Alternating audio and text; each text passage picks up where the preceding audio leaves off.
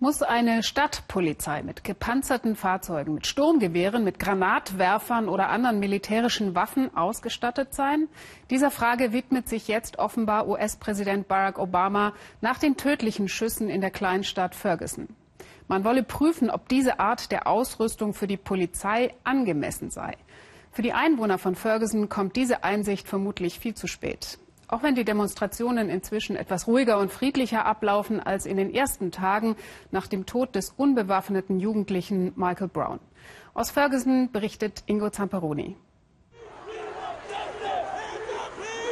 Fast zwei Wochen lang jeden Abend die gleichen Szenen. Der Protest gegen Polizeigewalt, die Solidarität mit dem erschossenen Michael Brown. Lautstark, leidenschaftlich, weitgehend friedlich. Auch Elliot Wilson ist mit seiner Freundin Brooke schon den dritten Abend hier. Der angehende Lehrer ist in der Gegend aufgewachsen und hat die beiden Kinder bewusst mitgebracht. Sie müssen das sehen und sollen mitbekommen, was hier abgeht. Denn wir demonstrieren hier auch für sie. Damit es ihnen mal anders geht, wenn sie dann 18 oder 17 sind. Der 18-jährige Michael Brown hätte jeder hier sein können, so das Gefühl auf der Straße.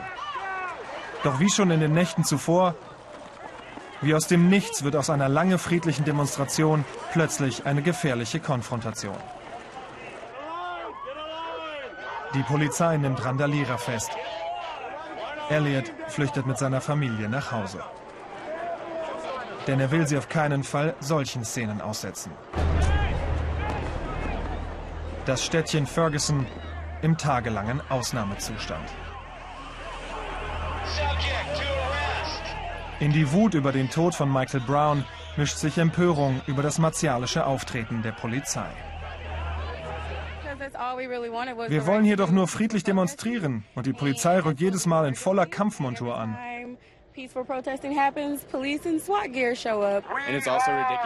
Das ist doch lächerlich, dass wir hier friedlich demonstrieren und die haben Sturmgewehre im Anschlag.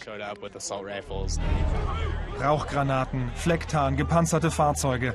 Dass diese Bilder aussehen wie an einer Kriegsfront, ist kein Zufall. Denn seit einigen Jahren erlaubt ein Gesetz dem US-Militär, ausgedientes Material kostenlos an Amerikas Lokalpolizei abzugeben. Doch was ursprünglich für Ausnahmesituationen wie den Kampf gegen hochgerüstete Drogenkartelle gedacht war, führt zu einer gefährlichen Militarisierung des Polizeialltags, kritisieren politische Beobachter. Der Auftrag des Militärs ist ein ganz anderer als der der Polizei. Wenn du in den Krieg ziehst, dann kämpfst du gegen Feinde, die du mit aller Macht zerstören willst. Aber unsere Polizei sollte Gewalt doch möglichst vermeiden. Die Polizei argumentiert, sie müsse sich schützen können. In Amerika kann sich schließlich jeder Schusswaffen besorgen. Aber mit dem ganzen Militärgerät kann sich auch eine Militärhaltung in unsere zivile Polizei einschleichen. Und die Befürchtung ist, dass die Polizei dann anfängt, die Bürger als Gegner zu sehen. Dass Michael Brown wegen einer solchen Haltung sterben musste, davon sind viele in Ferguson überzeugt. Das Vertrauen in die Behörden ist gering, man hilft sich gegenseitig. Essensspenden am Tatort, auch eine Form von nachbarschaftlichem Trost. Diskriminiert werden im Alltag, fast jeder hier kann davon berichten. Und Eltern bereiten ihre Kinder schon früh darauf vor.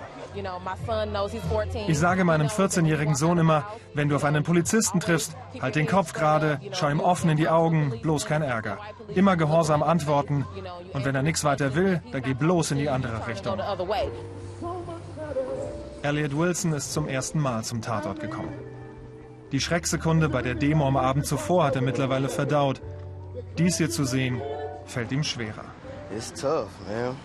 Das ist hart, Mann. Da bekommt man es mit der Angst zu tun. Weil ich weiß, ich selbst könnte egal was tun.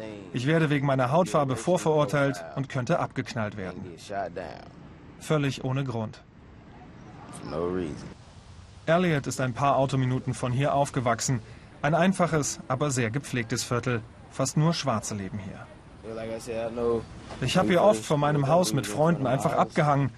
Und ein Polizist fährt vorbei und fragt, was wir denn so aushecken würden. Es ist diese Art von Generalverdacht, ob tatsächlicher oder nur empfundener, der die Gesellschaft spaltet. Doch was muss passieren, damit sich etwas ändert, vor allem im Verhältnis zu den Behörden? Wir müssen wählen gehen. Nur so halten wir Rassisten aus wichtigen Ämtern.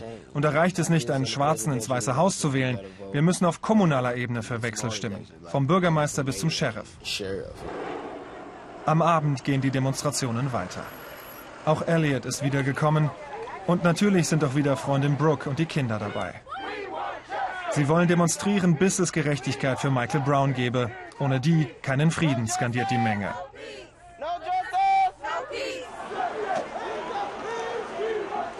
Und wieder rufen sie das bis spät in den Abend. Der Polizist, der geschossen hat, muss sich vor Gericht wegen Mordes verantworten. Ja, und bis das geklärt ist, sollte er nicht frei rumlaufen können. Beurlaubt und das auch noch bei vollen Bezügen.